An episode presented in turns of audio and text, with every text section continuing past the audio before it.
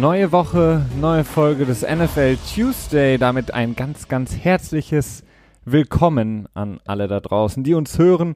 Ich bin euer, wie man so schön sagt, Humble Host. Ich freue mich, eine neue Folge für euch heute aufnehmen zu können. Die haben wir mal wieder schön voll gemacht mit interessanten und lustigen Sachen, denn wir haben mal wieder ein NFL Jeopardy rausgekramt. Wir ähm, haben das ja vor einiger Zeit mal angefangen, dass wir so ein bisschen im Jeopardy-Style über ein paar Teams in der NFL sprechen, die entweder generell bei uns zu kurz kommen oder die dann auch einfach mal besprochen werden sollten, ähm, im Sinn von, was ist passiert dort, wie sah der Draft aus, wie sah die Free Agency aus, was können wir in der kommenden Saison von diesem Team erwarten.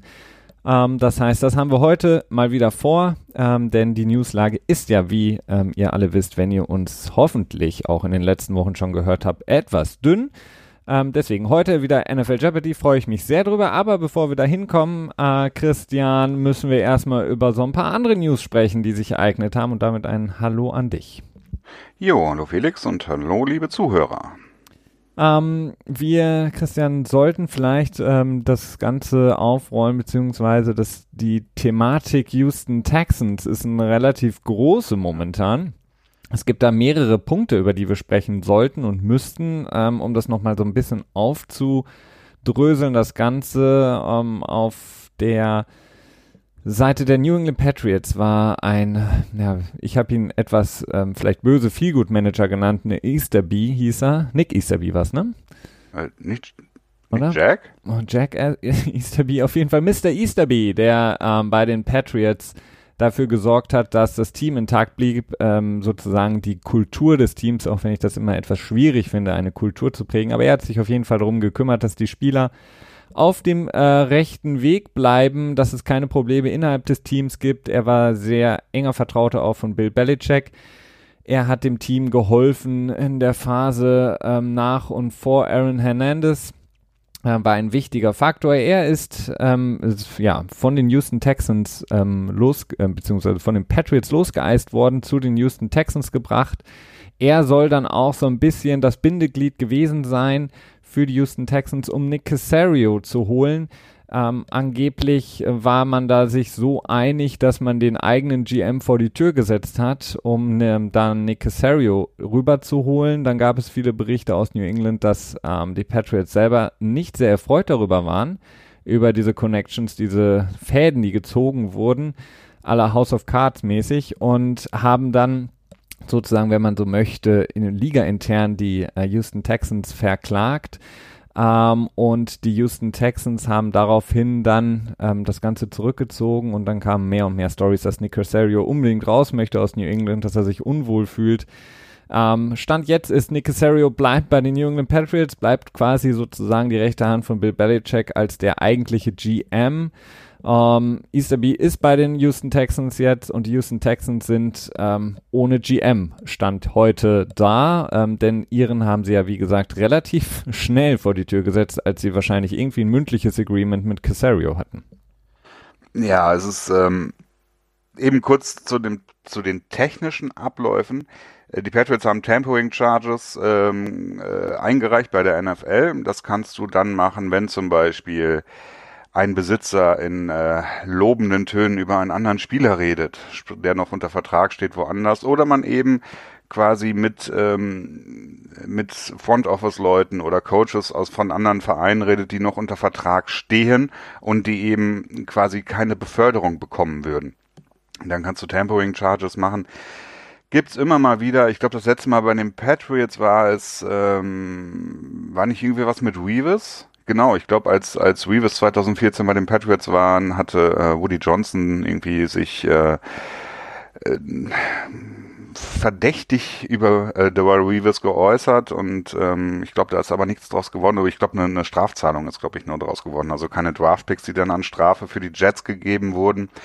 Aber diese Tampering Charges ähm, sind insofern so ein bisschen fraglich, weil Nick Casario hat nicht den Titel des General Managers. Dementsprechend könnte man im ersten Moment davon ausgehen, wenn die Texans äh, Nick Casario anheuern würden, dass es sich eben um eine Beförderung handelt. Und dann wäre es eben kein Lateral Move, sondern halt eine Beförderung. Und eine Beförderung geht von Front Office Personnel auch ohne die Zustimmung des Teams, von dem das Front Office Personnel quasi abgeworben wird. Da wird es ein bisschen schwierig, denn um zu bestimmen, ob es eine Beförderung ist oder nicht, geht es nicht nur darum zu gucken, ob der jetzt die Person dann einen Titel bekommt, sondern es geht dann tatsächlich um die Befugnisse, die die Person hat. Und äh, bei einem, nicht jeder General Manager hat diese ominöse, das letzte Wort über die Teamzusammenstellung. Das ist ähm, immer ein bisschen, ähm, ja, ja, mal so, mal so. Äh, bei New England hat er definitiv nicht das letzte Wort über die, die Team, über die Kaderzusammensetzung, die, die hat ähm, bei Belichick.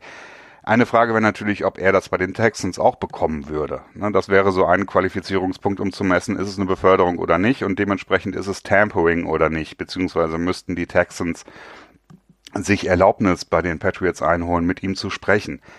Das wissen wir alles nicht.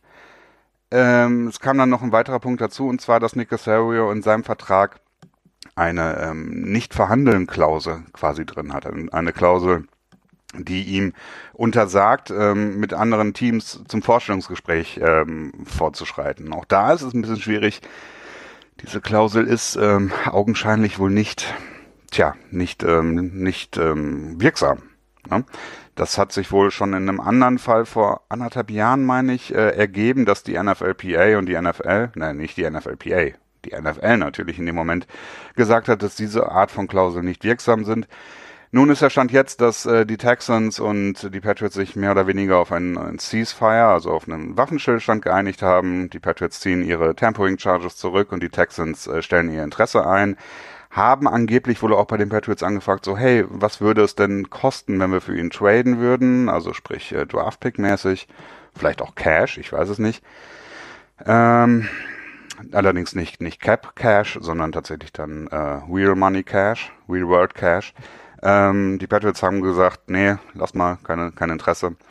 Äh, was Nick Casario angeht, man weiß nicht so genau, ob er wirklich unbedingt raus will jetzt direkt oder ob es einfach sich darum geht, äh, dass er im nächsten Jahr, wenn sein Vertrag endet, sein Vertrag endet nach dem Draft 2020, was quasi die 2019er Saison ähm, betrifft, denn ähm, General, Manager Verträge laufen meistens bis nach dem Draft. Ähm, also ob er dann quasi danach dann weg will oder ob er jetzt wirklich jetzt in diesem Moment weg will und wirklich extrem angefressen ist und keinen Bock mehr hat, bei den Patriots zu sein, ich tendiere eher zum, dass er den Vertrag einfach nicht verlängern will. Und da stellt sich dann wiederum die Frage, warum will er weg? Will er weg, weil er mehr Verantwortung haben will, weil er quasi selber die, die Show leiten möchte? Oder möchte er weg, weil er ähm, bei den Texans deutlich mehr Geld bekommt? Also ich habe jetzt auch Berichte gelesen, dass er im Moment um die zwei Millionen verdient, was ähm, für einen General Manager eher so im mittleren, ähm, im unteren Mittelfeld liegt, so wie ich das grob einschätze. Äh, aber für eine Person, die halt nicht General Manager ist, verdammt vieles. Ist die Frage, ist es nur Geld? Ist es, will er sich selber verwirklichen? Es ist, ähm, naja, es ist etwas, etwas, ähm, tja. die, die, die Schwierigkeit bei der ganzen Sache, sowohl was die Tampering Charges angeht, was die Situation Nick Casario angeht, ähm, ist einfach sein, seine Position. Ähm, und ich habe immer so ein bisschen den Eindruck, dass ähm, zumindest Bill Belichick das jetzt auch nicht ungern oder dass es jetzt nicht von ohne ähm, ähm, einfach ein gewisses, ja, eine gewisse Struktur dahinter steht, dass er gewissen Leuten einfach auch per se keine Titel und ähm, öffnen, also ja klar einsehbare Verantwortlichkeiten gibt. Ähm, das Ganze macht es dann natürlich deutlich schwieriger für ein Team wie die Texans, das zu evaluieren. Und ähm, Nick Casario ist er jetzt ja, GM eigentlich nein, ähm, aber eigentlich ja schon. Welche Verantwortung hat er? Wie weit ist sein Radius wirklich innerhalb des Teams? Ähm, das ist einfach super schwierig einzuordnen. Was man auf der anderen Seite sagen kann, ist, dass er über einen sehr, sehr langen Zeitraum extrem erfolgreiche Arbeit gemacht hat, ähm, auch wenn das größtenteils im Hintergrund passiert ist. Ähm, ein Team mitgeformt hat, was extrem ähm, erfolgreich war oder das erfolgreichste überhaupt in der Zeit, in der er in dieser Verantwortung war. Ähm, und auf der anderen Seite kann er sich natürlich auch immer hinter Bill Belichick dann verstecken, sollte was nicht passieren, denn man wird wohl kaum ihn, äh, so wie einem anderen General Manager, ähm, so wie wir das jetzt gesehen haben bei den Jets oder so weiter, ähm, rausschmeißen oder ihm quasi das zur Last legen, sondern Bill Belichick stellt sich dann immer so gerne davor, ähm, nimmt dann sozusagen die Last von seinen äh, Mitarbeitenden, aber auf der anderen Seite gibt er ihnen eben auch nicht so dieses, ja, diese öffentliche ähm, Prestige. Ne? Das Prestige und das ähm, vor allen Dingen auch das nach außen hin klar kommunizieren, das ist jetzt Position XY ähm, oder beziehungsweise wenn, wenn man sagte, Positionen sind eh nicht so wichtig, sondern was sind die Verantwortlichkeiten, was ist das Gehalt ähm, und wer hat hier sozusagen das Sagen oder wer muss sich drum kümmern, wessen Zuständigkeiten sind das? Mhm. Und solange man das nicht macht, ist es natürlich schwer, schwierig, das Ganze. Ähm, Allerdings haben die Texans, äh, ich bin mir ziemlich sicher, dass die Texans äh, auch im Vorfeld schon den Vertrag hätten einsehen können von ihm. Mit Sicherheit, vielleicht hat er ihnen äh, den ja auch gegeben oder zu Einsicht Nee, ich glaube, die liegen alle zentral in, in der NFL irgendwo im, in irgendeinem äh, Aktenraum, beziehungsweise im digitalen Aktenraum. In, der also Cloud, also ja. Möglich, ja, klar, kann natürlich auch sein. Also die, ähm, die Sache ist, also wie gesagt, das Ganze mit den Tampering Charges, ähm, die natürlich dann jetzt eben gedroppt wurden, ist alles so ein bisschen skurril, äh, insofern, als dass man gar nicht weiß, worum es wirklich ging. Ähm, glaubst du denn, dass es ähm, das, was zum Beispiel berichtet wurde, Christian, ähm, das Easterby auf der, ähm, ja, auf der großen Zeremonie, ähm, ja. die sie hatten, nach dem Super, um den Super Bowl zu feiern, als sie ihre unglaublich wunderschönen Ringe bekommen haben, alle, ähm, dass es da angeblich dann auch nochmal sozusagen Hinterzimmergespräche gab und Nick Casario nochmal ähm, von Easterby, der ja auch eingeladen war als Teil des Teams, ähm, versucht wurde wegzulotsen von den New England Patriots äh, dass die Patriots eben da extrem drauf reagiert haben, indem sie eben gesagt haben, bei solchen Feierlichkeiten eben solche Dinge äh, durchzuziehen, halten für, für, für sehr geschmacklos. Interessant natürlich, dass ähm, dann Leute wie Robert Kraft über Geschmack und geschmacklos sprechen, aber ähm, dass das möglich wäre, dass quasi auf äh, der Party so nach dem einen oder anderen Drink gesagt wurde, hey Nick, komm, ähm, kriegen wir irgendwie hin? Tja, also das ist die Argumentation, glaube ich, die die Patriots als Grundlage für die Tampering Charges ähm, gewählt haben. Ich frage mich da so ein bisschen, ähm, ja, möglich ist es, aber es ist sehr ungeschickt, aber vielleicht auch sehr menschlich. Ich weiß nicht, ob du mir, mir danach, äh, ob du mir folgen kannst, denn äh, sowohl Jack Easterby als auch ähm, Nick Casario haben anscheinend denselben Agenten und ja. ähm, dementsprechend hätte man das natürlich auch irgendwie deutlich geschickter machen können, wenn man da irgendwelche Zahlen zuschiebt, äh, schieben möchte oder so. Hätte Jack Easterby natürlich auch einfach sich an seinen Agenten wenden können, der dann die Zahlen weitergibt an, an seinen anderen äh, Klienten quasi. Insofern, naja, ich, ich keine Ahnung. Ich glaube, das ist am Ende auch eher Makulatur, was da tatsächlich auf der Wing Ceremony passiert ist, denn äh, wenn ähm, Casario wirklich raus will, dann wird er rausgehen. Ähm, die Texans äh, wirken im Moment so, als wenn sie den GM-Posten in diesem Jahr unbesetzt lassen.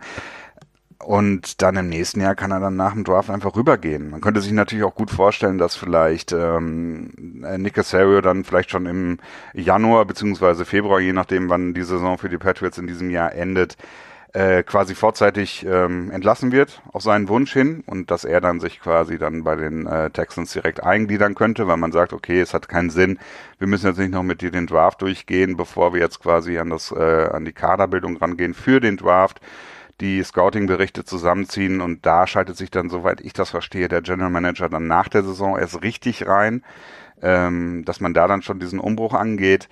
Aber es gibt da sehr, sehr viele Möglichkeiten. Meinst du nicht, dass es dann deutlich sinnvoller gewesen wäre, Nick Casario ziehen zu lassen jetzt? Denn ähm, Nick Casario ist ja zumindest bei den Patriots ähm, Chef der Scouting-Abteilung. Also er ist quasi die ähm, der wichtigste Part. Ja, aber äh, was, jetzt kannst du es nicht leisten, glaube ich. Ja, aber das was das, das Scouting Problem. angeht. Und das Scouting beginnt ja im Grunde genommen jetzt schon für den nächsten Draft. Das heißt, ja, aber das machen ja die ganzen Scouts erstmal selber. Die Klar, Scouts aber sind jetzt er, alle erstmal unterwegs. Aber er hat das, er ist, er managt sie. Also er ist quasi ihren, äh, deren, wenn du so willst, Abteilungsleiter oder Vorgesetzter. Ähm, und er packt das Bündel dann am Ende zusammen und, mhm. und reicht es weiter. Und dann würde es ja schon Sinn machen, wenn man das jemandem gibt, dem man auch äh, zumindest für die nächsten Jahre das Vertrauen schenken möchte. Oder das Ganze ist eben, weil äh, viel ja auch von, von Ben Volan berichtet wurde, der ja auch manchmal in der Kritik steht, nicht so ganz nah an den Quellen dran zu sein. Ja. Ähm, dass es gar nicht so diesen großen Riss gibt innerhalb ähm, zwischen also Ich glaube nicht, dass es einen Riss gibt. Ich glaube, Casario will weg. Was glaube, absolut nachvollziehbar ist nach ja, seinen Leistungen. Aber ich glaube nicht, dass er angepisst ist. Das glaube ich nicht. Weil wenn er angepisst wäre, dann wäre er weg. Das ist die Sache. Dann würden die Patriots sagen, okay, gibt uns irgendwie, keine Ahnung, ich kann überhaupt nicht einschätzen, was er für ein Draft-Pick-Value hat. Gibt uns einen First-Round-Pick oder so, oder gibt uns einen Second-Round-Pick, dann ist die Sache für uns erledigt. Mit Casario können wir nicht weiterarbeiten. Das wäre dann passiert. Oder wird passieren. Kann natürlich auch sein. Wenn er angepisst ist. Wenn er nicht angepisst ist, wird er weiterarbeiten. Also das ist, ich glaube, das, davon können wir ausgehen, dass sich das so entwickelt. Was, wofür wir auf jeden Fall noch nicht von ausgehen können, ist, wie es bei den Texans jetzt weitergeht. Also die Texans stecken natürlich jetzt so ein bisschen in der Zwickmühle. Sie haben ihren GM, der in meinen Augen eigentlich einen guten Job gemacht hat, der ja auch so ein bisschen ähm, kurzfristig zu seiner Stelle überhaupt kam und dann nach ähm, sehr kurzer Zeit auch wieder jetzt gehen musste. Nachdem ähm, Jack Easterby gesagt hat, dass Casario verfügbar ist. Ja, so ungefähr. ähm, also Jack Easterby hat auch wirklich einen extremen Ausstieg jetzt. In, in ja, der, ist, ne? der ist jetzt wirklich... Zumindest wird ihm sehr viel zugerechnet. Ich vielleicht nicht, macht er das, den äh, GM-Posten jetzt, weil Billy ja. O'Brien scheint ja ähm, auch schon als Headcoach teilweise überfordert zu sein. Ähm, vielleicht wäre es nicht unbedingt clever, wenn man ihn dann auch noch die Großteil der GM-Geschäfte überträgt. ähm, aber auf jeden Fall, die, die Texans sind ohne GM momentan da, in der, in der, vor allen Dingen in der Phase, in der das Team eigentlich dringend einen guten GM bräuchte, weil sie im Grunde genommen auch ähm, ja so ein bisschen an der Grenze stehen zwischen, okay, wie machen wir weiter? Ähm, wie vor allen Dingen soll der Kader aussehen? Wie können wir ihn sozusagen verjüngen? Wie können wir uns für die Zukunft gut aufstellen? Ähm, es muss nicht direkt dieser Rebuild sein, ähm, wie bei, bei Teams wie den Colts oder so, aber so ein bisschen an der Grenze stehen sie ja auch. Was ist mit äh, Spielern wie J.J. Ward, dann die ganze Jadavian Clowney ähm, die sich ja auch immer noch hält. Ähm, da ist natürlich schon die Frage, wie, wie kommen sie da weiter und haben jetzt keinen GM, äh, ist eine sehr unangenehme Situation. Ja, definitiv. Ich meine, kommissarisch das für ein Jahr zu übernehmen, das ist, glaube ich, kein riesiges Problem. Es ist nicht optimal, aber es ist kein riesiges Problem. Und auch so Geschichten wie jetzt zum Beispiel äh, Jadavion Clowney. Es, äh, stellt sich einfach die Frage, ähm, bezahlt man ihm nördlich von 20 Millionen jährlich oder um die 20 Millionen jährlich oder nicht? Und das kannst du ja durchaus, äh, nehmen wir mal an, dass man hätte sich jetzt schon mit Nick Casario geeinigt und sagt, okay, du bist nächstes Jahr unser, unser Typ, ne? Du machst uns, äh, du machst unser GM-Posten und äh, bildest das Team dann muss man einfach nur fragen, Clowny ja oder nein. Nicht Clowny fünf Jahre für 100 Millionen mit 60 ja, garantiert und in dem Jahr eine Teamoption und so weiter. Weil im Großen und Ganzen ist ja klar, was Clowny kosten wird. Ähm, und dementsprechend im Groben und Ganzen kann man das, glaube ich, auch so schon regeln. Ja, aber es geht ja auch viel um Beziehungen da innerhalb der Liga. Wenn du irgendwie, ähm, es muss jetzt nicht nur Clowny sein, aber wenn du zum Beispiel darüber nachdenkst, Spieler zu traden, wenn du darüber nachdenkst, ähm, Spieler, die noch einen laufenden Vertrag haben, rauszubekommen und einen Abnehmer zu finden, da helfen natürlich die vor allen Dingen GMs, die schon etwas Erfahrung in der Liga haben und vor allen Dingen sich ihre Beziehungen aufgebaut haben. Denn mhm. vieles läuft da ja, ähm, wir schütteln häufig den Kopf, warum der, das Team oder das Team das jetzt bezahlt hat oder das als auf, auf sich nimmt. Ich glaube, da geht ist halt so viele interne ähm, persönliche Befindlichkeiten, die einfach eine Rolle spielen oder ähm, und ich finde es dann schon ein bisschen schwierig, wenn du diese Beziehung, diese Beziehungsebene auf dem GM-Posten nicht mehr hast. Ja, es ist nicht optimal, aber ich glaube, ich finde das nicht so schlimm wie du. Viel schlimmer mhm. ist auf jeden Fall äh, eine ähm, andere Story, Christian, die, wie du ähm, vorhin noch sagtest, äh, extrem unterm Radar geblieben ist und auch die Houston Texans betrifft. Ja, sie ist irgendwie auch noch sehr unklar. Ich habe mich jetzt noch nicht so richtig da reingebissen, aber das, was ich rausgoogeln konnte, ist, es gibt ähm, Anschuldigungen, dass ein Mitarbeiter, und zwar, jetzt muss ich gerade, ähm, Mr. Pope, Jeff Pope heißt er, mhm. ähm, der Security Coordinator war, was auch immer das dann am Ende war, bei den Houston Texans. Und er hat einen, ähm, eine Beschwerde eingereicht beim Arbeitsgericht, mehr oder weniger, dass er aufgrund seiner Hautfarbe ähm, und schlussendlich dann aufgrund von Rassismus entlassen wurde. Alles sehr unsicher. Ähm, wir werden sehen, was dabei am Ende bei rauskommt. Ich habe schon ein paar Mal auch äh, gelesen, dass ähm, Brian Gain deswegen schlussendlich vielleicht seinen Job verloren haben sollte, was ein bisschen, was ich ein bisschen äh, schwierig zu verknüpfen finde, zumindest im Moment. Äh, auf jeden Fall ist es nicht verwunderlich, dass es äh, bei den Houston Texans unter Umständen ein Problem mit, mit strukturellem Rassismus gibt. Das ist jetzt bei dem Besitzer. Wir erinnern uns alle an seine Aussage, dass die, dass die Insassen nicht das Schiff kontrollieren dürften und ähm, sehr problematische rassistische Äußerungen bei ähm, Bob ist sein Vorname, ne? Bob McNair? Ja. Und sein Sohn Steve, der so ein bisschen, glaube ich, ist auch, mit dem Vornamen bin ich mir nicht ganz sicher, der so ein bisschen so die Geschäfte jetzt mehr und mehr übernehmen will. Also da könnte sich durchaus auch einiges Problematisches noch entwickeln, ähm, aber da müssen wir natürlich ein bisschen vorsichtig sein, bis da mehr, ähm, tja, bis wir da mehr wissen. Genau, also ähm, diese, wie heißt die Alliance nochmal, die sich drum kümmert jetzt? Beziehungsweise, Pollard, glaube ich. Genau, ne? Pollard Alliance, die im Grunde genommen keine legalen, aber ähm, sehr, sehr wichtige Funktionen hat, die sich eben darum kümmert oder kümmern soll, dass eben ähm, ja genau gegen Rassismus ähm, gearbeitet wird innerhalb der Liga für Diversity Management, wenn man ähm, das so ähm, ausdrücken kann, zuständig ist.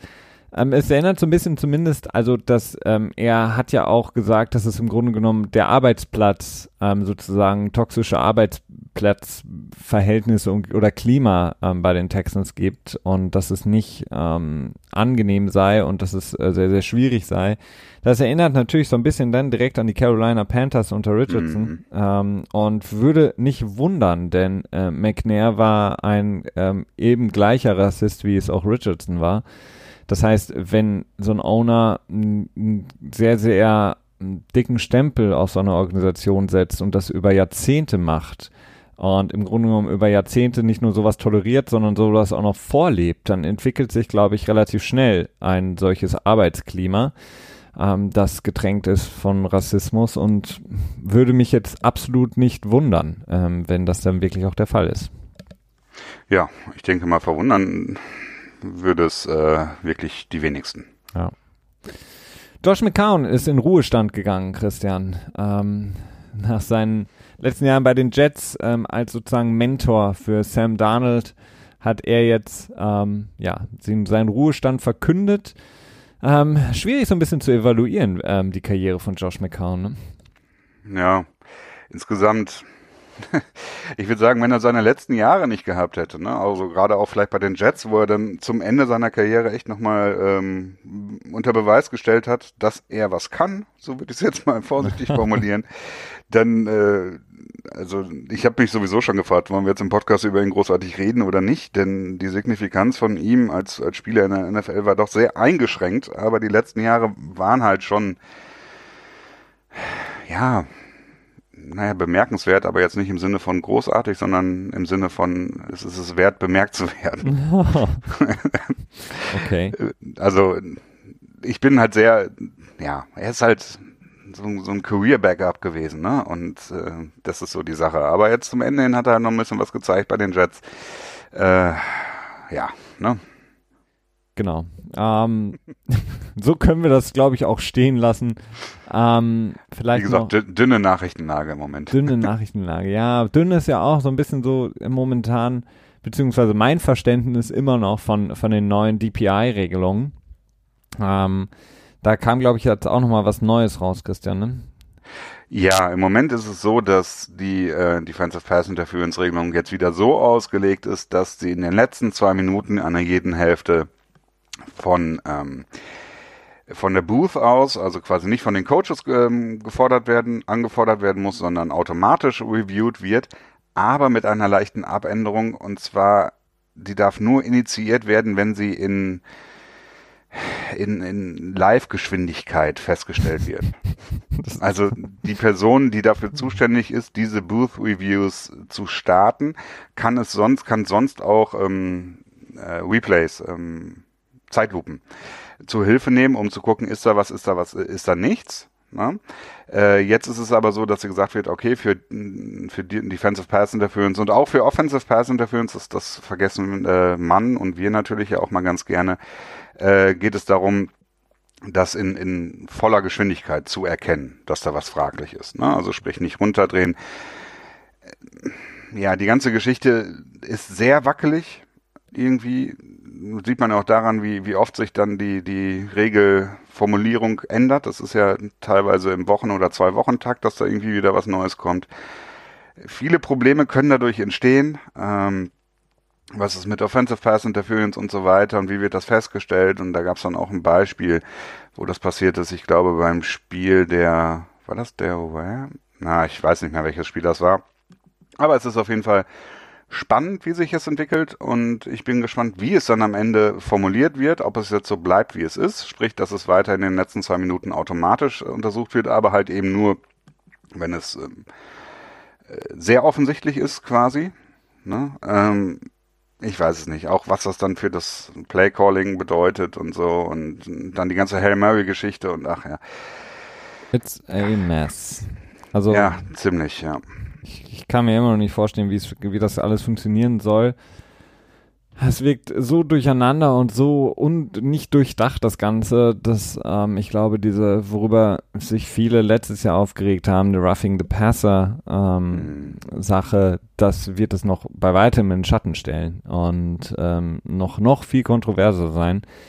Ähm, ja, ich meine, wir erinnern uns, wir haben auch schon, ich glaube, zwei, drei Mal jetzt im Podcast über die Szene geredet, wo Gilmore gegen war das gegen Cooks, äh, dann im Prinzip Defensive Pass Interference gemacht hätte, was gecallt wurde. Weißt du, was ich meine? Nee, ich glaube, es war mit Cody. Du meinst, als er quasi von einem Super Bowl ähm, quasi die, die Centerfield äh, Safety Position übernommen hatte und Cook Nee, nee, nee, nee das war. war kurz vor der Interception. Ah, das, kurz, okay. Ich glaube, ein oder zwei Spielzüge, das bevor die Interception gefangen wurde. Ich glaube, das war Gilmore. Gilmore, genau, mit Harmon zusammen, Jerome Harmon. Genau, die haben den der ein hat bisschen gesandwiched, ne?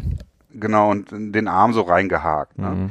Ähm, die Frage ist halt, das, was Gilmore in dem Moment da gemacht hat, war bis zu diesem Zeitpunkt gutes Cornerback-Play. Denn zippeln und, und, und äh, jemanden einschränken in, in seiner Fähigkeit, den Ball zu fangen, war halt Teil oder ist Teil des Cornerbacks-Spiels, solange die Qualität ist halt quasi, dass es halt außerhalb der, der Augen des, äh, der, der Schiedsrichter passiert. Und wenn du dann jetzt halt quasi, du nimmst halt einen riesigen Teil der Fähigkeiten der Cornerbacks weg, ne? Das ist, das wird das wird, beziehungsweise es kann einen enorm großen Einfluss haben auf das Spiel. Denn wir wissen ja, Defense wird immer mehr benachteiligt, immer mehr und mehr und mehr. Und wenn das jetzt, wenn Cornerbacks quasi sich jetzt entscheiden müssen, okay, ich spiele deutlich sauberer, aber dafür auch effektiv deutlich schlechter. Oder ich kriege viel mehr Challenges und dann quasi Pass Interference Calls am Ende. Also, ja, vor allem, ja, ich, ich glaube, es wird halt auch, ähm, ich, ich kritisiere das ja schon seit Jahren, dieses, ähm, dieser Shift hin zu, äh, wir bevorteilen oder überbevorteilen im Grunde genommen Receiver und ähm, Quarterbacks in, im, im Passspiel. Äh, und ich kann mir einfach nur vorstellen, dass es extrem langweilig werden wird. Wir haben jetzt schon einen unglaublichen Anstieg der Completion, äh, Completion Percentage. Ähm, wir hatten ja letztes Jahr beispielsweise, natürlich haben die das schematisch gut gemacht und Drew Brees ist einer der besten Quarterbacks aller Zeiten, aber er hatte manche Spiele mit einer äh, Completion Percentage von, äh, weiß ich nicht, also keine Ahnung, zwei, drei Incompletions oder so ja. ähm, und fünf Touchdowns. Also es ist so ein bisschen schwierig. Also, wenn man im Grunde genommen davon ausgehen kann, dass wenn der Ball de, den Arm des Quarterbacks verlässt, dass er auch gefangen wird, das ist so ein bisschen, ich finde es halt ein bisschen langweilig und das führt halt dazu, dass die Cornerbacks, wenn es wirklich alles so kommt, sich sagen werden, okay, investiere ich jetzt quasi Energie, um den Pass zu verhindern und riskiere damit mit relativ hoher Wahrscheinlichkeit eine äh, Pass Interference Call oder ähm, sage ich einfach, ähm, ich, ich lasse den Catch zu und konzentriere mich aufs Tackle. Ähm, mhm. So nach dem Motto, also ich gebe ich geb ihm die, weiß nicht, 17 Yard Completion, ähm, passt dann aber eben im Grunde genommen einfach nur auf, ähm, dass ich das Tackle mache. Und Band, das, break, ne? Ja, und das finde ich halt so ein bisschen, ähm, naja. Ja, es ist definitiv, es ist, ähm, es ist problematisch, aber auch da muss man natürlich überlegen, was wollen die Zuschauer sehen? Und darum geht's ja am Ende vom, beim Football, würde ich ja mal schon sagen. Ne? Was, was will der Zuschauer am Ende sehen? Und da Ich meine, guck dir irgendwie eine Compilation, ich habe zwar noch nicht gemacht irgendwie, aber die zehn besten Plays aus 2018 an. Sieht man da wie ein Cornerback einen Ball verteidigt oder sieht man da wie mindestens fünf One-Handed Grabs passieren und irgendwie drei Hurdles oder so von Runningbacks passieren? Ja, ja, klar. Und das ist natürlich auch das Interesse der, der Liga, ne, die dann schlussendlich äh, festlegt, wie die Regeln aussehen. Ja, das, also wie gesagt, ich mir tut es ein bisschen leid, ähm, Ja. das Spiel, weil es halt einfach, ähnlich, ja. weil es einfach nicht spannend ist. Ähm, ich, ich will jetzt auch kein ähm, John Gruden Back to 19, weiß ich nicht, 83. Ähm, ähm, ich will aber, ich will halt einfach eine, eine ausgeglichene Möglichkeit für, für beide Seiten. Und ähm, ich finde es halt uninteressant, wenn, weiß ich nicht, die, die, die, die jetzt die Saints auf die Patriots treffen würden und ähm, Brady und Breeze haben irgendwie zusammen neun Incompletions über das ganze Spiel und zwölf Touchdowns. Also es ist irgendwie, ja, ist irgendwie ganz funny, aber im Grunde genommen auch langweilig nach einem gewissen Zeitraum. Ja, zumindest vielleicht gewöhnt man sich dran, das ist ja so ein bisschen die Frage, ne?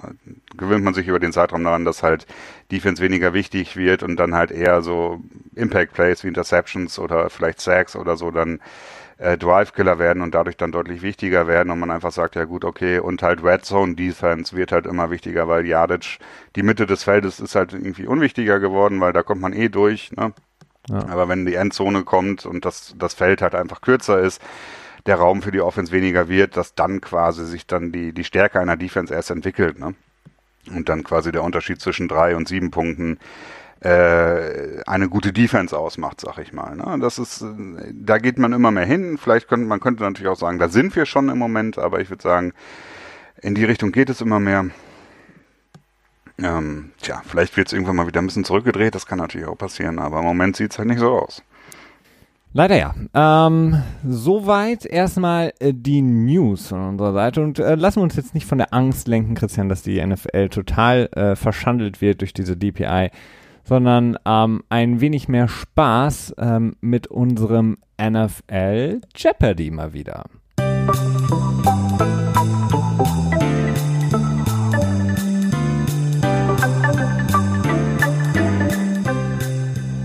Also Christian, NFL Jeopardy, du kennst die Regeln. Ähm, wir machen es ja jetzt nicht zum ersten Mal.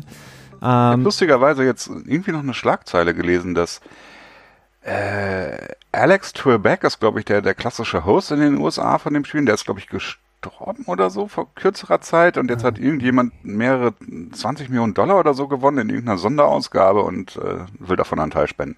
Insgesamt nicht so spektakulär, aber super interessant. wir äh, spenden nichts, denn äh, doch, wir spenden was, aber wir haben, haben nee, wir haben kein, wir nehmen ja kein Geld ein hier, ähm, das wir spenden könnten. Wir könnten, obwohl man, man kann ja auch hier nicht gewinnen ähm, bei unserem Jeopardy ähm, und außerdem wäre es gemein, weil wenn, dann könntest nur du immer gewinnen, weil ich den äh, Game Master spielen muss. Aber äh, genau, du kennst die Regeln, Christian. Ähm, du suchst dir die Division aus und ähm, hast dann natürlich 100, 200, 300 oder 400 für die jeweiligen vier Teams in der Division. Und ähm, genau, dann sprechen wir über das Team, schauen uns an, wo geht's hin, ähm, ja, was, was haben die, hat das Team gemacht und was können wir vielleicht erwarten. Und äh, die Prognose werden wir heute auf jeden Fall auch machen, Christian, pro Team, auch wenn du es nicht magst. Aber du musst irgendwas, irgendwas musst du angeben. Also, also fangen wir an. Wir hatten ja schon ein paar äh, Jeopardies, äh, äh, müssen jetzt aufpassen, dass wir die nicht wiederholen, die Teams, die wir schon hatten. ja. Ähm, ich hätte ganz gerne die NFC East. Und zwar für 200. NFC East für 200. Ähm, ah, ja, sehr schön. Ähm, ESPN 30 for 30, Christian. Ähm, Mhm. ich, ich, ich nenne jetzt einen Titel und äh, du wirst mir sagen, welches, um welches Team es äh, jetzt gehen wird. What if I told you a boat trip would sink an entire franchise? Ähm, ja, ich, ich vermute mal, dass es sich um einen Spieler handelt, der nicht mehr bei dem Team ist, der das ausgelöst hat, der, der wild kritisiert wurde, Ja. weil er äh, in der, war es in der Bye Week äh, oder in der Woche zuvor, bevor es zum Playoff-Spiel ging, in der Bye Week kann es ja eigentlich nicht sein, oder? Äh, ein Boat-Trip äh, im in Florida gemacht hat. Und zwar war das Odell Beckham bei den New York Giants. Korrekt, ja. Wer sind die New York Giants? Wer sind die New York Giants? Unser erstes Team. Ja, ähm, dieser Boattrip, es war im Grunde genommen wirklich, muss man sagen, so, dass der, ähm, der Anfang vom Ende, oder beziehungsweise im Grunde genommen der Start des Absturzes für die Jets, weil, äh, Jets sage ich schon, für die Giants, denn danach ähm, haben sie nicht mehr so viel gerissen. Du hast angesprochen, Odell Beckham ist weg, ähm, ist jetzt bei den Cleveland Browns zusammen mit seinem Kumpel Jarvis Landry. Und die Giants, wir haben schon ein paar Mal über sie gesprochen. Äh, vielleicht fangen wir so ein bisschen ähm, mit der Aussicht an, mit dem Draft. Ähm, haben also ein bisschen überrascht im Draft. Wir hatten es ja auch in unserem Draft Recap schon besprochen äh, mit Daniel Jones, Quarterback von Duke. Ähm, dann sehr, sehr vielen Trades, ähm, drei Picks in der ersten Runde, ähm, dann noch mit Dexter Lawrence und Baker, dem Corner. Ähm, so ein bisschen, naja, ähm, viele, viele haben sie kritisiert äh, für das, was sie gemacht haben mit Gettleman. Ähm, wie siehst du's? Ja, ich persönlich muss sagen, ich bin eigentlich zufrieden damit. Äh, wir werden sehen, was Daniel Jones am Ende drauf hat. Alle Berichte aus dem Training Camp sind im Moment, ja, er entwickelt sich genauso, wie wir es wollen, aber Eli ist noch die Nummer eins. ähm, Im Prinzip könnte ich dir jetzt schon die, die Nachrichtenlage zu den Giants wahrscheinlich in anderthalb Monaten äh, prof äh, prophezeien und würde wahrscheinlich nur unwesentlich falsch liegen ja, es hängt davon ab, wie gut wird Daniel Jones sein. Eli Manning hat dieses Jahr noch Vertrag, nächstes Jahr entweder entscheidet er sich, dass er für wenig Geld den Backup spielt und sein Karriereende noch ein, zwei Jahre bei den Giants weitermacht. Oder Daniel Jones ähm, ist eine absolute Katastrophe, was ich, da müsste er schon wirklich sehr, sehr basten, damit er quasi, damit Eli nächstes Jahr noch äh, eine valide Starter-Option ist. Was halt das Problem ist, dass es für mich halt einfach zu spät kommt. Es ist, äh, ja, es ist die ewige Frage, Saquon Barkley ja oder nein, ne? Und du sagst ja Running Back never ever. Ja, ich meine, wir hatten die Situation, dass, ähm, oh Gott, wie hieß nochmal der, der Coach mit dem, mit dem riesigen Menü? Ähm, ben McAdoo. Ben McAdoo, genau. Äh, in dem Jahr, wo, wo er Eli ge gebencht hat, ne? in dem Moment war es im Prinzip den Giants selber auch klar. Eli ist durch. Ne? Und äh, in dem Moment hätte man sich darum kümmern müssen, dass man einen validen Quarterback draftet. Und dann hat dann, glaube ich, Kylo Letter gedraftet, der jetzt halt so ein Schuss ins Dunkle im Prinzip war, so, ne, so ein, eine Hail Mary im Prinzip. Man hofft, dass, dass er äh, was wird, aber kann nicht wirklich davon ausgehen. Und hat, im Prinzip hat man ein Jahr verschlafen. Jetzt hat man ein Team, man hat die Skill Positions ich würde nicht sagen großartig, aber solide besetzt. Du hast ähm, mit ähm, Golden Tate einen Wide Receiver, der ja durchaus Nummer 1 Wide Receiver sein kann, aber nicht muss. Ja. Ne? Du hast mit Saquon Barkley natürlich die Running Back Position für die nächsten vier Jahre unhinterfragt keine Sorgen dort. Du hast die Offensive Line durchaus auch ein bisschen verbessern können, dadurch, dass du jetzt Kevin Seidler geholt hast. Aber ja, und dann auch Sterling Shepard natürlich, von dem ich hm, eigentlich immer, den mag ich ganz gerne. Ähm, ja. Aber du hast halt einfach die Probleme, dass du äh, mit Odell Beckham einen verdammt guten Wide Receiver, einen der besten Wide Receiver der Liga, abgegeben hast und ähm, eine Defense hast, die sehr unsicher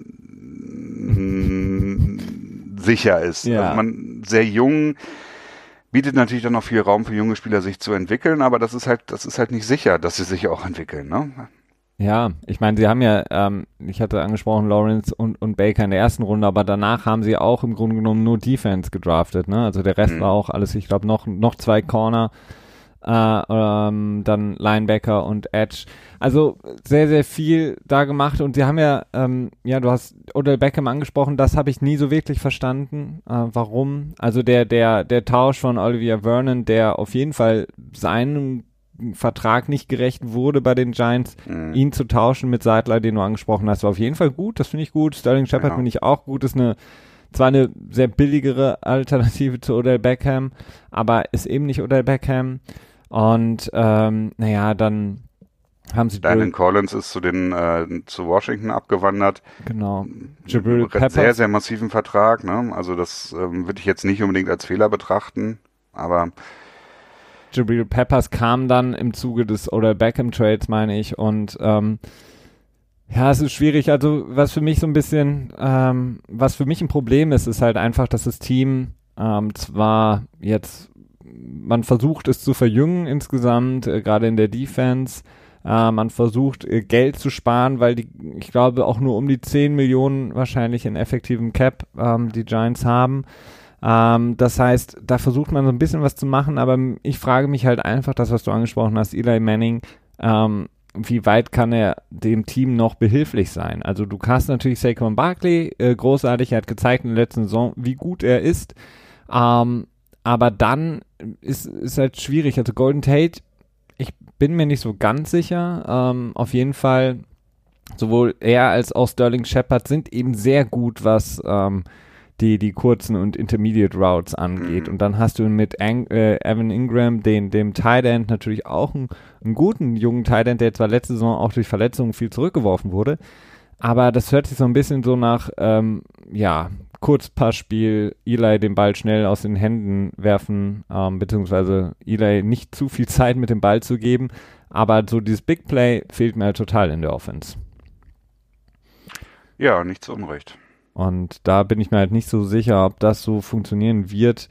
Ähm, und ja, Eli. Ich weiß es nicht. Also ich glaube, was die Offense angeht, trotzdem OBJ weg ist, würde ich glaube ich sagen, ähm, sind sie ganz gut aufgestellt. Denn Nate Solder, die Offensive Line, das war ja das große Thema und sie ist ja auch wirklich sehr, sehr ruppig in das letzte Jahr reingestartet. Aber zum Ende hin wurde es solider.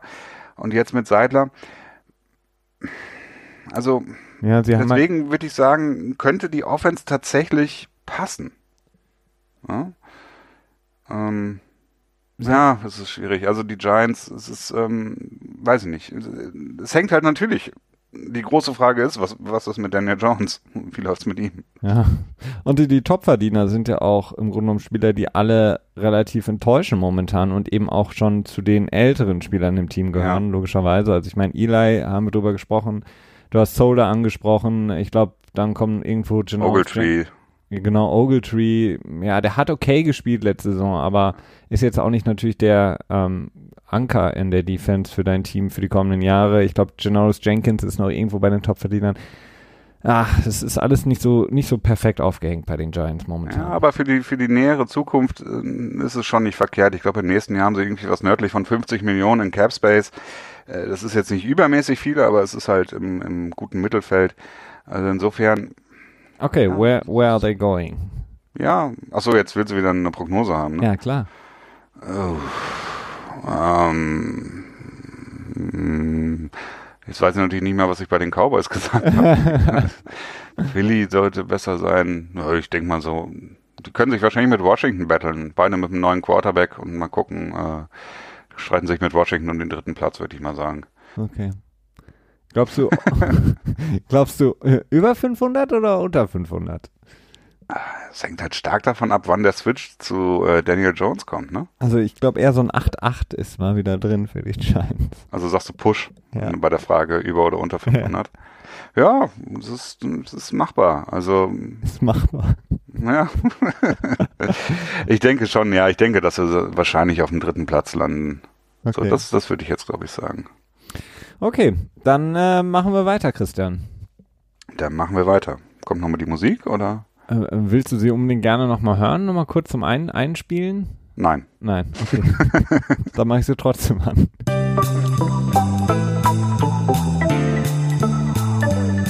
So, bitte. Ich möchte gerne im Osten bleiben. Oh. aber die Conference wechseln, bitte. Einmal in die AFC East. In die AFC East, okay. Ähm, und welches AFC East? Für 200 auch, bitte. Ah, AFC East für 200. Ähm, das Team verursachte den traurigsten Hard Knocks Moment aller Zeiten, als sie Vontae Davis nach Indy getradet haben. Die Dolphins müssten das sein. Korrekt, ja. Ah. Ein so der hast ein sehr sehr trauriger Moment. Ich glaube 2012 war das die Hard Knocks Folge als ähm, unter war das nicht Joe Philbin? Ja genau. Äh, Vontae Davis ähm, sehr sehr überraschenderweise getradet wurde und er ähm, die Nachricht bekommen hat und dann anfing zu weinen und seine erste Reaktion war, ich muss meine Grandma anrufen. Ähm, und wirklich ein heartbreaking Moment bei ähm, Hard Knocks. Ähm, Im Gegensatz zu, ja, weiß ich nicht. Es gibt ja immer viele. Ne? Was ja. hatten wir letztes Jahr mit ähm, Cajuiced? Äh, aber ja, ähm, stimmt, ja. dies, das mit Vontae Davis war wirklich ähm, auf, aufreibend. Ähm, sprechen wir über die Dolphins, Christian. Äh, Brian Flores, äh, schwierig, hm. ne? Schwierig irgendwie ähm, zu einzuschätzen, die Dolphins. Ja, das ist, ähm, das ist spannend auch, ne? Das darf man nicht vergessen. Es ist extrem spannend, finde ich, dadurch, dass man jetzt einfach so einen Quarterback äh, ja, geschenkt bekommt, ist vielleicht zu viel. Josh Rosen, der für äh, ja, für ein Apfel und ein Ei rübergekommen ist und für ein Apfel und ein Ei auch spielt. Und man jetzt einfach die Chance bekommt, quasi mehr oder weniger gratis einen Quarterback zu evaluieren, bevor man sich im nächsten Jahr entscheiden muss, okay, ist das unser Franchise-Quarterback, können wir mit dem arbeiten oder äh, draften wir hoch ein? Ähm, und das ist das Spannende, denn alles bevor Josh Rosen quasi verfügbar wurde, deutete darauf hin, dass äh, ein großes Umstrukturierungsjahr passiert bei den Dolphins, dass man eine Menge ähm, Spieler aussortiert, äh, dadurch auch eine Menge Dead Money äh, zusammensammelt. Ich glaube nördlich von 35 Millionen in diesem Jahr, um dann im nächsten Jahr mit ja auch einer Menge Cap Space dann das das Team neu zu formieren und äh, Brian Flores, dem Head Coach, quasi dann ähm, so ein Mulligan, wie man es dann im Englischen immer so schön sagt, so ein, ähm, ein Joker oder ein Wildcard-Jahr mehr oder weniger äh, gibt und ja. ja. schenkt, genau, das Vertrauen auch schenkt, das, das aufzubauen, den Patriot Way in der NFC East in den Süden zu verlagern quasi. Ähm, jetzt hat man so eine ja, eine Mischsaison irgendwie, ne? So, so halb Tanking, halb hoffen, dass man was hat mit, äh, mit Josh Rosen. Ja, das ähm, ist schwierig, ne? Also ich bin, äh, ich meine, sie haben ja auch noch Fitzpatrick geholt. Ähm, ja. Der, ähm, ich weiß es ja nicht, ähm, vielleicht auch, es kann ja, es kann, es kann ja zwei, zwei Möglichkeiten geben, weswegen er vielleicht äh, sogar auch mehr Spiele macht. Also falls Josh Rosen sich verletzen sollte oder wirklich ähm, miserabel spielen sollte. Ähm, und ansonsten haben sie im Grunde genommen, was, was natürlich gut ist, was du angesprochen hast, ähm, die äh, etwas in die Jahre gekommenen Spieler, die nicht mehr das äh, produzieren konnten, was ihre Verträge äh, gegeben haben, die, mit Robert Quinn zum Beispiel oder auch Cameron Wake, ähm, die sie ja abgegeben haben oder auch Juwan James, der ähm, ich glaube ja nach Denver gegangen ist, der Tackle, einer der ähm, wenigen um, heiß umworbenen Tackle in der Liga. Ähm, das ähm, wirkt auf jeden Fall so, als, als hätten sie den Umbruch gestartet, aber klar, diese Josh Rosen-Sache wirkt dabei noch so ein bisschen strange, aber ich denke mir einfach, so wie du es ja auch angesprochen hast, für das Geld, für das Draftkapital einerseits plus für sein Gehalt und die Möglichkeiten, die man in den kommenden Jahren mit ihm hat, ähm, ist es halt im Grunde genommen, ja, ich finde es fast schon besser als jeden Quarterback, den du hättest draften können. Ähm, jede auch ähm, vielleicht, was das kommende Jahr angeht, weil du hast einen Quarterback, der im Grunde genommen jetzt für dich wie ein Rookie-Quarterback zum, neu zum Team kommt, in einem Rookie-Deal ist. Ähm, der einfach gar keinen Druck hat. Ich genau. glaube, das ist der wirklich der riesige Vorteil. Er ist einfach da. Kaum Erwartungen hängen an ihn und er kann einfach frei ausspielen und es gibt auch irgendwie wirklich die einzige Entscheidung ist halt im nächsten Jahr wirklich, okay, wollen die Dolphins einen potenziell hohen Draft-Pick, den sie dann haben, in einen Quarterback investieren? Oder wollen sie sagen, nee, wir sind eigentlich zufrieden mit dem, was wir mit Josh Rosen haben, beziehungsweise wir können uns vorstellen, dass er sich positiv weiterentwickelt? Ja, absolut. Und da haben sie jetzt einfach ähm, ja einen Vorsprung, ne? weil Josh Rosen ist schon ein Jahr in der Liga gewesen ähm, er kennt es, er hat sich dran gewöhnt ähm, an so den Liga-Alltag. Äh, er scheint ja auch relativ ähm, ja, ähm, clever zu sein, das Ganze auch einschätzen zu können. Und man hat ihn jetzt quasi die komplette Vorbereitung, man kann mit ihm wirklich jetzt die komplette Saison sich anschauen und das Ganze extrem gut evaluieren. Und wenn es dann passen sollte für Miami und sie sagen, Josh Rosen kann oder sollte unser Franchise Quarterback sein, dann haben sie einen unglaublichen ähm, Stil gemacht und haben extrem viel gewonnen dabei. Von daher, ähm, ja, es ist irgendwie so ein bisschen so, so als hätten sie den, den, den Rebuild ausgerufen, aber dann auf einmal sind sie Josh Rosen genau. über den Weg gelaufen und der hat gesagt, ja komm, ich mach bei euch mit. Und jetzt ist man so ein bisschen so, ja, man, es gibt ein paar Erwartungen, ne? Ähm, es ist halt die Frage, ähm, Devante Parker haben sie ähm, jetzt nochmal gebunden, ähm, klar, natürlich in erster Linie auch Xavier Howard, den Corner mit mhm. dem neuen Vertrag, Vertragsverlängerung. Ähm, ich, ich glaube, sie können, können überraschen. Problem ist halt einfach wie immer, ähm, in der AFC East wird es halt einfach schwierig, aber ich glaube, das ist jetzt auch, wie du es angesprochen hast, von Brian Flores jetzt nicht das primäre Ziel, äh, New England anzugreifen. Nee, also das primäre Ziel ist wirklich, das Team für 2020 und darüber hinaus quasi aufzustellen. Das ist, ähm, ich meine, wir müssen ja nicht unbedingt immer über Tanking oder Nicht-Tanking reden. Äh, das ist vielleicht auch nicht immer Nein. sinnvoll. Schade.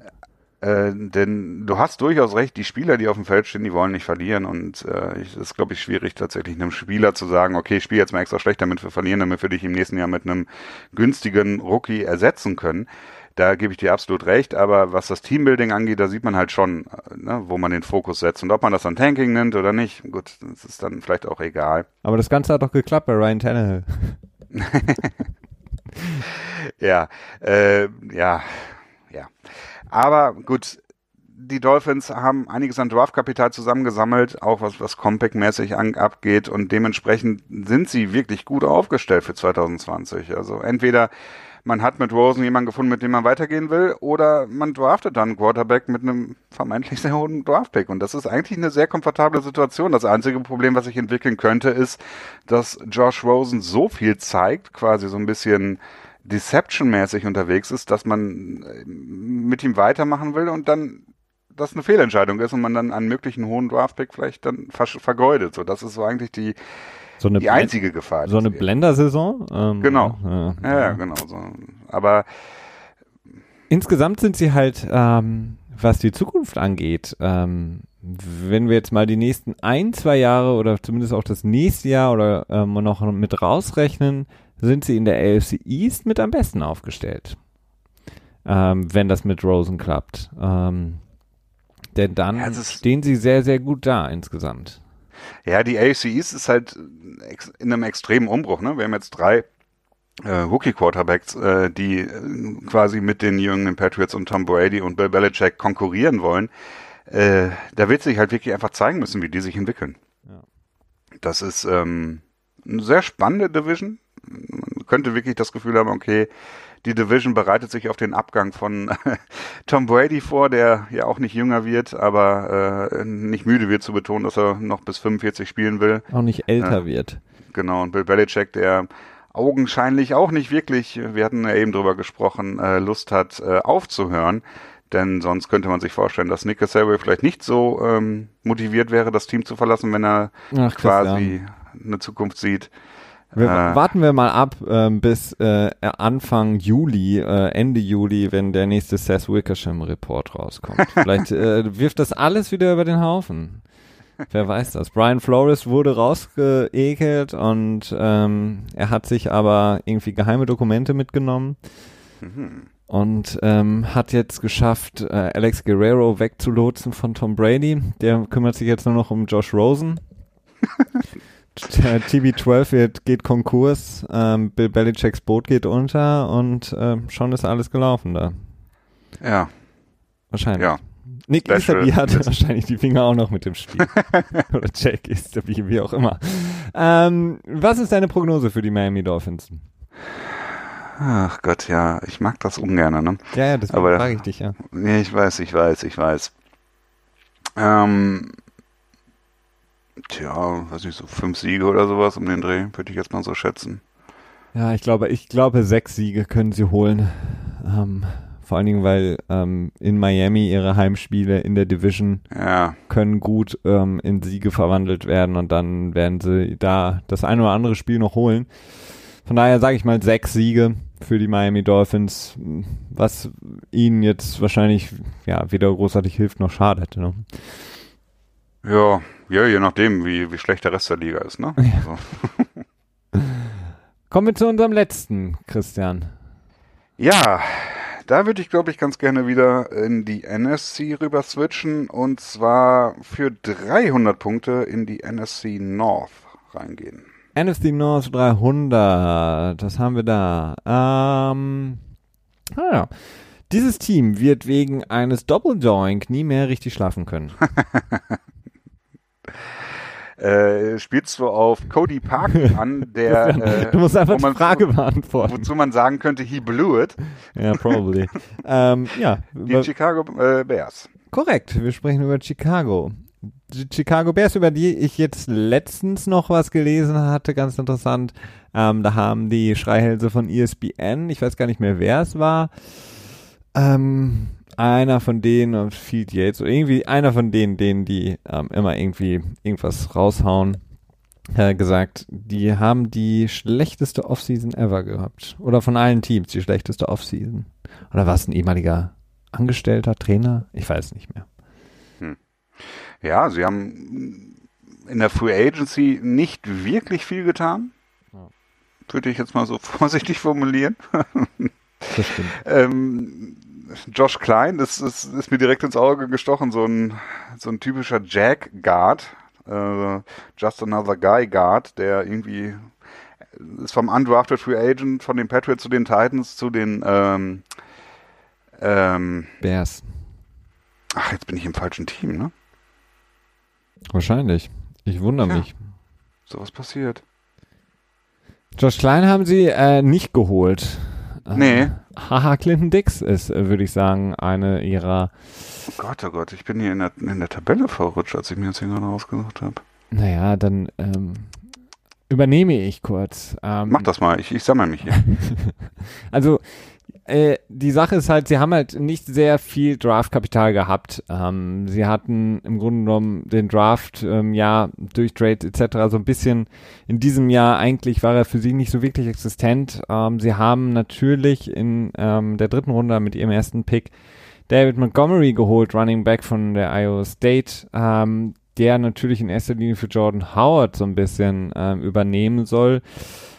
Ich bin, ich bin gespannt. Ich war auch so ein bisschen äh, überrascht von dem Jordan Howard Deal. Viele haben natürlich gesagt, es würde absolut Sinn machen für beide Seiten, der nach Philly gegangen ist, äh, für im Grunde genommen den berühmt-berüchtigten gar nichts Pick, nee, 2020 äh, Conditional Six Rounder. Ähm, ich bin mir aber da noch nicht so sicher. Ich fand Jordan Howard eigentlich ein, hat sehr gut ausgesehen für mm. in der Offense ähm, von Matt Nagy ähm, neben Trubisky und ähm, ähm, hier, wie heißt er? Der andere Running Back, Cone. Genau, der ähm, kleine. Und ähm, das war, hat mich so ein bisschen überrascht.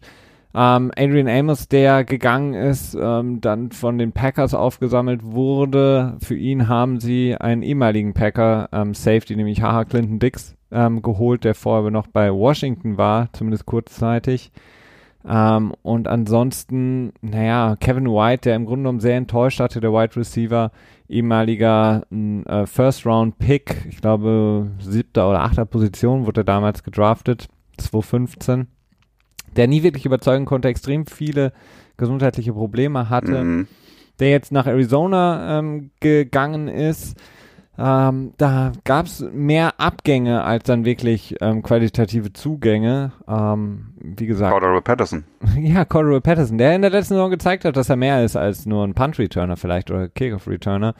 Ähm, aber insgesamt ist halt die Frage, ähm, die Defense wird wahrscheinlich eh nicht ähnlich dominant spielen wie im letzten Jahr, denn ich glaube, Clinton Dix kann Adrian Amos Spot neben Eddie Jackson extrem gut ausfüllen. Das heißt, da hat man im Grunde genommen keinen Verlust. Generell die Secondary extrem stark gespielt.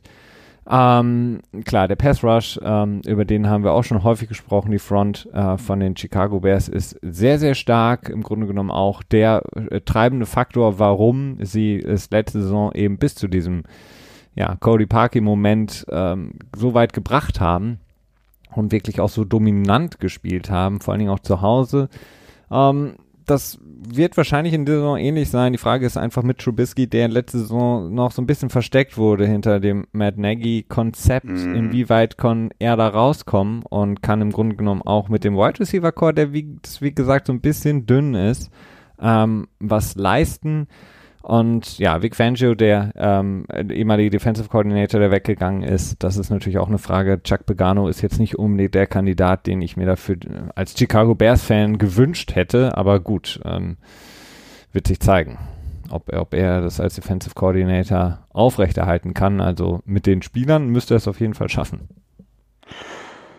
Ja, ich denke auch. Ähm, ich, ich muss echt sagen, ich verwechsel die Bears andauernd mit Minnesota.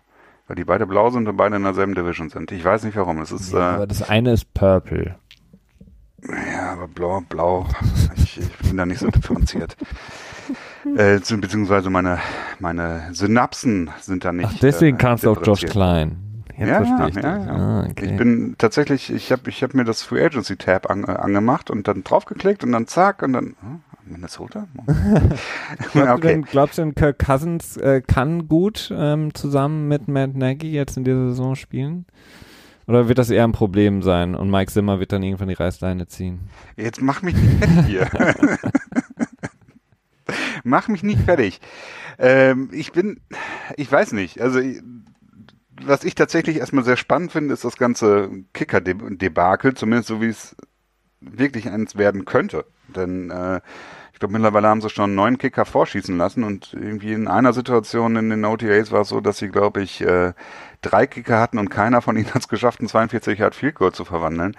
Ähm, okay, wir wissen jetzt, Kicker ist jetzt nicht unbedingt eine definierende Position in einem Team, aber wenn du einen Kicker hast, auf den du dich nicht verlassen kannst, dann ja, letzte Saison hat man halt gesehen, was passiert. Genau. Ähm, dementsprechend, okay, wir werden sehen. Was das Team angeht, du hast recht, die Wide Receiver Position ist jetzt ähm, unspektakulär, aber jetzt auch, naja, na, naja, ich weiß nicht, die Defense kann sich das wiederholen. Das ist immer die Frage. Und meistens ist es so, dass, dass sehr starke Saisons ähm, nicht wiederholt werden können und dementsprechend ich weiß es nicht, aber gleichzeitig hast du extrem viel Talent. Du hast es eben schon angedeutet. Mein Kaline Mack erklärt sich von selbst und Akeem Hicks, der äh, immer sichtbarer wird, würde ich es mal nennen. Rockon Smith, der extrem eingeschlagen ist. Ja, ich weiß es nicht. Also ja. Harrison das, äh, Smith ist natürlich auch ein guter Safety. Definitiv. Nein, sorry. Ähm, ja, ich Nein. bin, aber äh, ich weiß es nicht. Also ich meine, es hängt viel an Trubisky. Ja, aber was? Wie schätzt du Trubisky ein? Glaubst du, dass? Ähm, ich meine, es gab ja viele Spiele, die im Grunde genommen jetzt auch zum Beispiel, wir haben heute viel über sie gesprochen, äh, Entschuldigung an alle die, die den Namen nicht äh, ausstehen können und das Team, aber äh, zum Beispiel das Spiel gegen die New England Patriots, was sie beinahe auch gewonnen hätten zu Hause, da hat Trubisky im Grunde genommen den meisten Schaden angerichtet ähm, durch relativ improvisierte Läufe von der äh, Quarterback-Position. Also das, mhm. man hat gesehen, das waren irgendwelche designten Spielzüge, in denen er zwar aus der Pocket rausgerollt ist sozusagen, also den klassischen Rollout, aber dann eigentlich werfen sollte oder ähm, kurze Passspielzüge, die er relativ schnell abgebrochen hat und dann eben versucht hat, selber ähm, ähm, zu laufen. Ich weiß gar nicht, ob er sogar für zwei Touchdowns gerusht ist, aber auf dem einen waren sie, glaube ich, irgendwie in der 20-Yard-Linie und er ist insgesamt 50 Yards übers Feld gelaufen, um dann irgendwann in die mhm. Endzone zu springen. Ähm, wir sprechen häufig darüber, wie sustainable ist sowas und ähm, hat er quasi schon genug gezeigt, äh, dass man sagen kann, ja, er ist quasi ein Franchise Quarterback. Ich, ich weiß nicht, das ist, das ist so eine Frage, die würde ich im Moment einfach noch ausklammern, denn äh, ich glaube noch nicht, dass sie zu beantworten ist, also weder mit Ja noch mit Nein. Und ähm, da sich im Moment einfach keine Frage stellt, ob man einen neuen Quarterback draftet oder äh, ist er zu teuer, können wir ihn uns nicht leisten. Die Frage stellt sich einfach nicht. Dementsprechend hast du einfach die Situation, dass du die nächsten zwei Jahre mindestens hm. mit ihm weitermachst. Ähm, die erste Frage stellt sich dann wirklich, ob du ihn unter der Fünf-Jahres-Option spielen willst. Und das ist so weit in der Zukunft und da kann sich noch so viel entwickeln, wo ich dann einfach sagen würde, abwarten, Tee trinken. Ne? Ja. Was, was ist deine Prognose für die Chicago Bears? Ja. Können sie es wiederholen im Norden?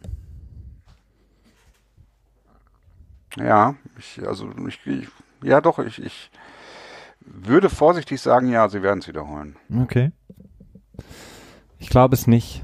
Ähm, es nicht? Ich glaube, ähm, Auch wenn, wenn er seine Achillessehnenverletzung auskurieren muss, äh, Matt LeFleur wird wahrscheinlich mit Aaron Rodgers, äh, die sich die Krone ein bisschen zurückholen, ähm, sollten sie alle nicht sich weiterhin verletzen, aber ähm, ich glaube, dass Green Bay zu stark sein wird, ähm, weil die ähm, deutlich bessere Offseason hatten, das Team deutlich mehr verstärkt haben und ähm, wir haben es in, in Woche 1 gesehen, also wenn Aaron Rodgers ähm, auch nur bei 70, 80 Prozent ist, hat er einfach im Grunde genommen immer die Chance oder gewinnt eigentlich fast immer gegen Chicago. Ähm, deswegen, ich glaube, Chicago kann wiederum eine gute Saison spielen, aber ich glaube, es wird nicht ganz so großartig sein wie im letzten Jahr. Ähm, weil, also Vertrauen in die Wide Receiver Situation bei den Green Bay Packers.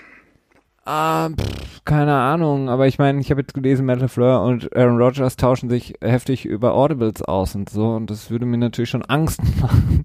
ähm, nein, keine Ahnung. Ähm, ich, ich glaube einfach, dass es ausreichen wird. Und ich glaube einfach, dass äh, Aaron Rodgers das hinbekommen wird. Ähm, und ich glaube halt einfach auch, dass wahrscheinlich auch viele Teams, und es wird jetzt ja nicht nur Chicago so gehen, es wird ja auch äh, Kansas City so gehen. Ähm, wir haben es bei Houston gesehen, wir haben es auch so ein bisschen bei Seattle gesehen.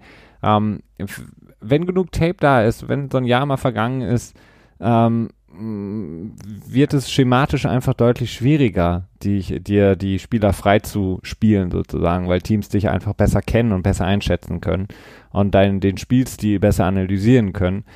Ähm, das, ja, ich glaube einfach, dass, dass es schwieriger sein wird für Chicago ähm, in der Offense. In der Defense werden sie weiterhin so stark und dominant sein, aber ähm, die wenigen Punkte, die sie auch letztes Jahr nur gemacht haben, dank der starken Defense, ähm, weiß ich nicht, ob die ausreichen werden dieses Jahr. Insofern sehe ich sie eher mit Minnesota gerade Platz zwei oder dann drei einnehmen. Anstatt. Ja, es ist, ähm, es ist wirklich schwer abzuschätzen. Also was, was Green Bay angeht, ist viel Potenzial da, aber halt auch viel Potenzial heißt halt auch nicht unbedingt, dass es klappt dann am Ende alles. Ja. Die Fans, die halt deutlich stärker geworden sein könnte, müsste, sollte. Neuer Head Coach. Äh, wie kommt Aaron Rodgers damit klar? Es ist ja auch eine Frage, die immer wieder aufgeworfen wird, teilweise um, ähm, um Sommerlöcher zu füllen, teilweise um, ob was dran ist. Der, der große Bericht, der äh, dort veröffentlicht wurde zwischen den nicht wirklich, naja, sich nett verhaltenen Aaron Rodgers oder wie auch immer, was da jetzt bei stimmt und nicht. Ähm, Potenzial würde ich Greenberg doch wahrscheinlich auch am meisten geben, aber ich bin da ein bisschen skeptisch bei. Ich, ich ähm, naja, aber ich lasse mich gerne eines Besseren überzeugen. Ich auch. Ähm, ich hoffe, wir konnten euch überzeugen in unserer heutigen Episode und vor allen Dingen auch mit dem NFL Jeopardy. Christian, ich habe noch einen letzten äh, Nugget, ein letztes Nugget für dich hm. als ähm, großer Sean McVay-Fan, der du ja auch öffentlich äh, bist. Ähm, und zwar habe ich etwas gehört, äh, dass äh, Sean McVay ähm, auch neue Wege jetzt geht in, in der Evaluierung seiner eigenen Leistung. Und zwar ähm, er taped quasi Meetings. Also er taped sich selber während äh, Team-Meetings, um dann nachher evaluieren und analysieren zu können, ob er quasi seine Message rübergebracht hat und was er an sich selber da noch verbessern kann. Glaubst du, es wird der neue Trend? Also, das ist natürlich erstmal gut, dass er das tut. Ne? Also sich, sich selbst äh, bis zum gewissen Level sich selber zu hinterfragen, ist immer besser, als es gar nicht zu tun. Ja. Ähm, die Frage ist halt aber auch einfach, auf welcher Basis er seine eigenen Handlungen evaluiert. Ja. Das ist die eine Frage. Und die andere Frage ist, wie viel Zeit er damit verschwendet und ob er dann nicht vielleicht auch Sachen rausstreichen würde, die vorher gut waren und generell auch gut sind. Ne? Also das ist schwer zu sagen. Tendenziell, tendenziell ist es gut, sich selber zu hinterfragen. Ähm, Absolut, ja. Aber äh, es ist nicht per se gut. Ist nicht per se gut. Okay, wir werden sehen. Ich frage mich halt nur immer, ähm, ab welchem Zeitpunkt ist quasi Filmstudy auch over? Ähm, und vielleicht auch ein bisschen zu viel des Guten. Ja, das ist die Sache. Ich meine, er kann natürlich auch extrem viel Zeit darauf verschwenden, die er in andere Dinge stecken könnte, zum Beispiel. Zum Beispiel. Ähm, das war's soweit. Ähm, ich danke dir, Christian, wie immer, für deine Einblicke, fürs äh, nette Jeopardy mal wieder. Wir wünschen eine wunderschöne Woche. Ähm, bis zur kommenden Woche dann äh, mit einer neuen Folge vom NFL Tuesday. Abonniert uns, schreibt uns, kommentiert uns. Ihr wisst wo. Wir freuen uns wie immer. Macht es gut. Bis dahin. Ciao.